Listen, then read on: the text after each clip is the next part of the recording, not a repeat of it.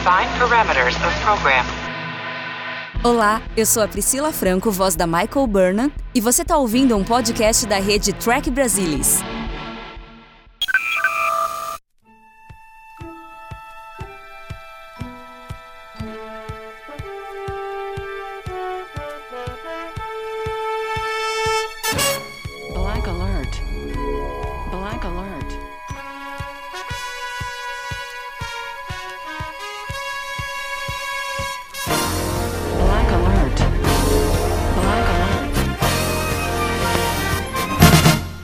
Olá, humanos, vulcanos e klingons de todo o Brasil! Está começando mais um Black Alert, o seu podcast de jornada nas estrelas. Aqui quem fala é Gustavo Gobi e hoje a gente vai comentar o sétimo episódio da segunda temporada de Star Trek Lower Decks, chamado Where Pleasant Fountains Lie, claro, logo depois da vinheta.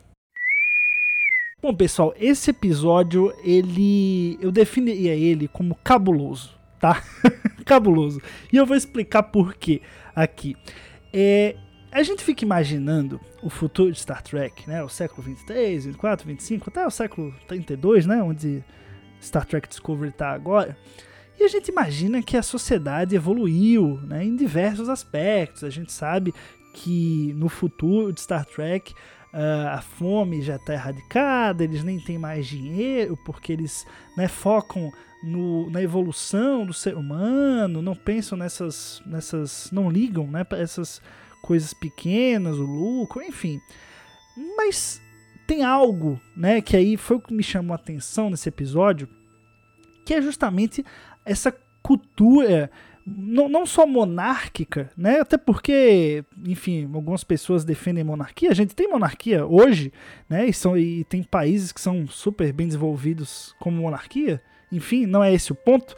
Mas em que o príncipe, para se tornar rei, ele precisa transar. Esse é o meu ponto aqui.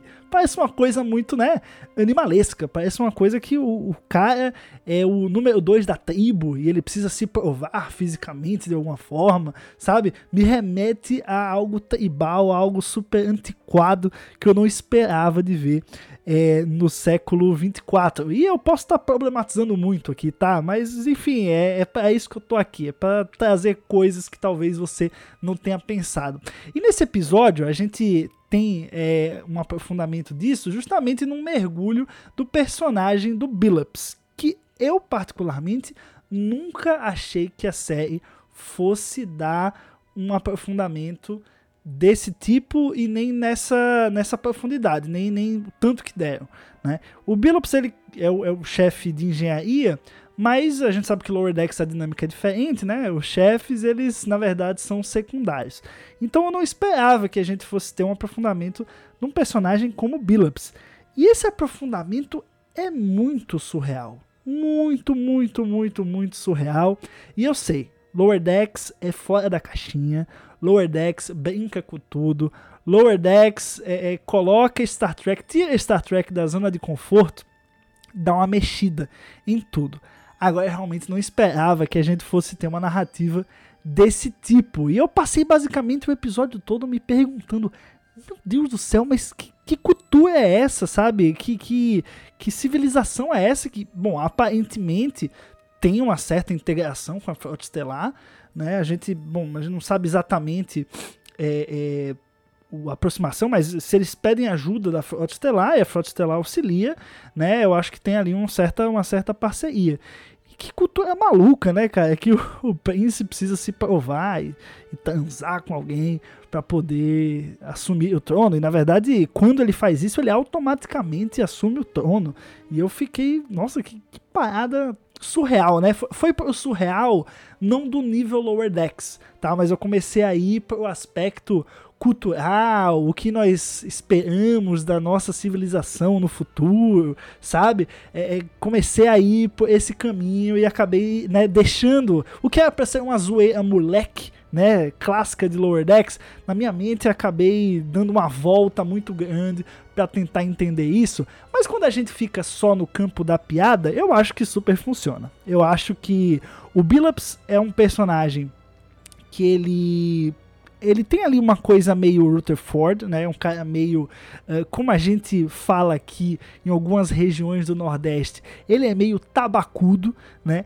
Então é um personagem bom para você aplicar esse tipo de backstory para criar esse tipo de humor em cima do personagem. Se a gente fosse pegar aí do elenco, né, da tripulação que a gente conhece é, de Lower Decks, a tripulação da Cerritos, é, o top 3, com certeza, personagens tabacudos, está o Billups. Então eu achei isso bem interessante e acho que não casaria bem com os personagens principais. Né? A gente poderia pensar no Rutherford, no Boiler, que também são meio tabacudos assim, né? mas é, eu acho que é uma backstory muito é, é, complicada, como, né, muito cabulosa, como eu falei no início, pra gente dar a um dos personagens principais. Então eu gostei que essa backstory foi atribuída ao Billups. É, e quando eu não estava problematizando toda a questão no meu cérebro, eu estava dando muita risada. O Billups lá, pô, foi, né? Ia começar ali o homenagem e não funcionou na hora H. E na verdade foi isso que salvou o cara de não não se transformar num rei, porque né, a paixão do cara é a frota estelar. Isso aí eu achei uma sacada muito boa. E eu, assim, eu até espero que no, no futuro eles talvez exponham mais o personagem, sabe? Eu acho que, pô, sei lá, a mãe dele voltar em algum momento, tentar mais uma vez passar a perna nele, ou em algum momento realmente ele cair num truque da mãe dele e ter que sair, sair da nave, né? Deixar a Frota Estelar e outra pessoa acabar se tornando é, chefe de engenharia. É, sei lá, eu, eu, eu acho que tem um efeito cômico aí que é bem bacana, assim, quando você não tá, né? No meu caso, é, pensando muito sobre o caso. Uh, mas, bom, outro ponto que me chamou a atenção nesse episódio, né? Temos aí a aventura de Mariner e Boiler com o Agmus, né? Essa inteligência artificial uh, maléfica, dublada pelo Jeffrey Combs, né? Que eu acho que eu acho que esse é o, o grande tchan do episódio, assim, para quem é, é fã de Star Trek de longa data e para quem vive caçando referência, easter egg, eu acho que a presença aí do Jeffrey Combs é a grande cereja do bolo, que é esse episódio. Mas eu gostei que esse episódio, esse, esse arco, né, essa aventura que a Mariner e o Boiler e o Agmus têm juntos, você vê como o Boiler e a Mariner, eles viram a página de somos pessoas diferentes que se batem muito, né? Batem muito a cabeça um com o outro para tentar ver quem tem a razão, qual é o jeito certo de resolver as coisas.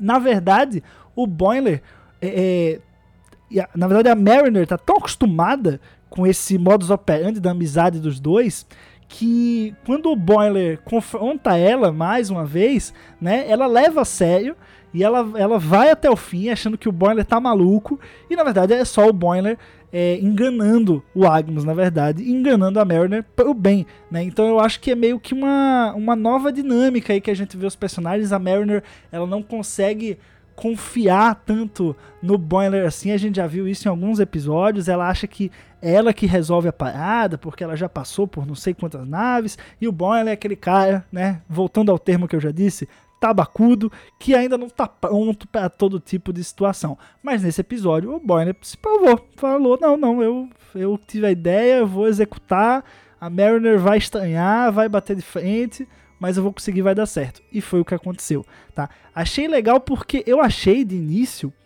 é, assim, na verdade não achei, vai, eu mais torci, é, o meu headcanon apitou, eu torci para que fosse, fosse canon, mas não foi o que aconteceu. O planeta em que eles ficam lá isolados, né, em que a nave deles cai, é, me lembrou muito 7 Alpha 5, né? Quem não lembra aí, Space Seed, uh, Star Trek 2 é, é de Khan, é o planeta em que o Khan lá ficou isolado com os aumentados. Uh, me lembrou, cara, me lembrou. Em algum momento eu achei que fosse ter alguma referência, sabe? Eu não sei se depois a gente vai ficar sabendo que o planeta realmente foi inspirado em 7 Alpha 5. Uh, mas enfim, eu achei, eu achei, achei bem parecido, tá? Achei bem parecido, bati o olho e falei, hum, ah, né? talvez, não sei, né? Acho que não, é, acho que não é, até porque eu acho que eles falam o nome durante o episódio é, do planeta. Mas de qualquer forma, ficou, né? No meu headcanon, ali é a 7 Alpha 5. É, é isso. Mas é isso, pessoal. Eu quero saber de vocês o que é que vocês acharam do episódio. Então vão lá em techbrasilis.org, no post desse episódio, deixa um comentário que a gente continua o papo por lá. A partir desse Black Alert aqui, é, eu não vou estar tá mais postando o Black Alert em vídeo, porque tava muito desgastante para mim editar não só o áudio, como também editar o vídeo. Lembrando que eu faço esse Black Alert para sair no mesmo dia que o episódio é lançado, e em breve a gente vai ter dois episódios de Star Trek por semana. Então eu dei um passinho para trás, né? Não mais fazer em vídeo, mas para dar dois passos para frente para poder conseguir cobrir todos os episódios novos de Star Trek, inclusive os dois novos toda semana que vai ter quando estrear Prodigy, né? E depois estrear Discovery. Vamos ter aí essa dobradinha por sete semanas. E aí, se eu for editar vídeo e áudio, né? Dois toda semana, eu não vivo, gente. então é isso, galera. Muito obrigado. Até semana que vem. Tchau, tchau.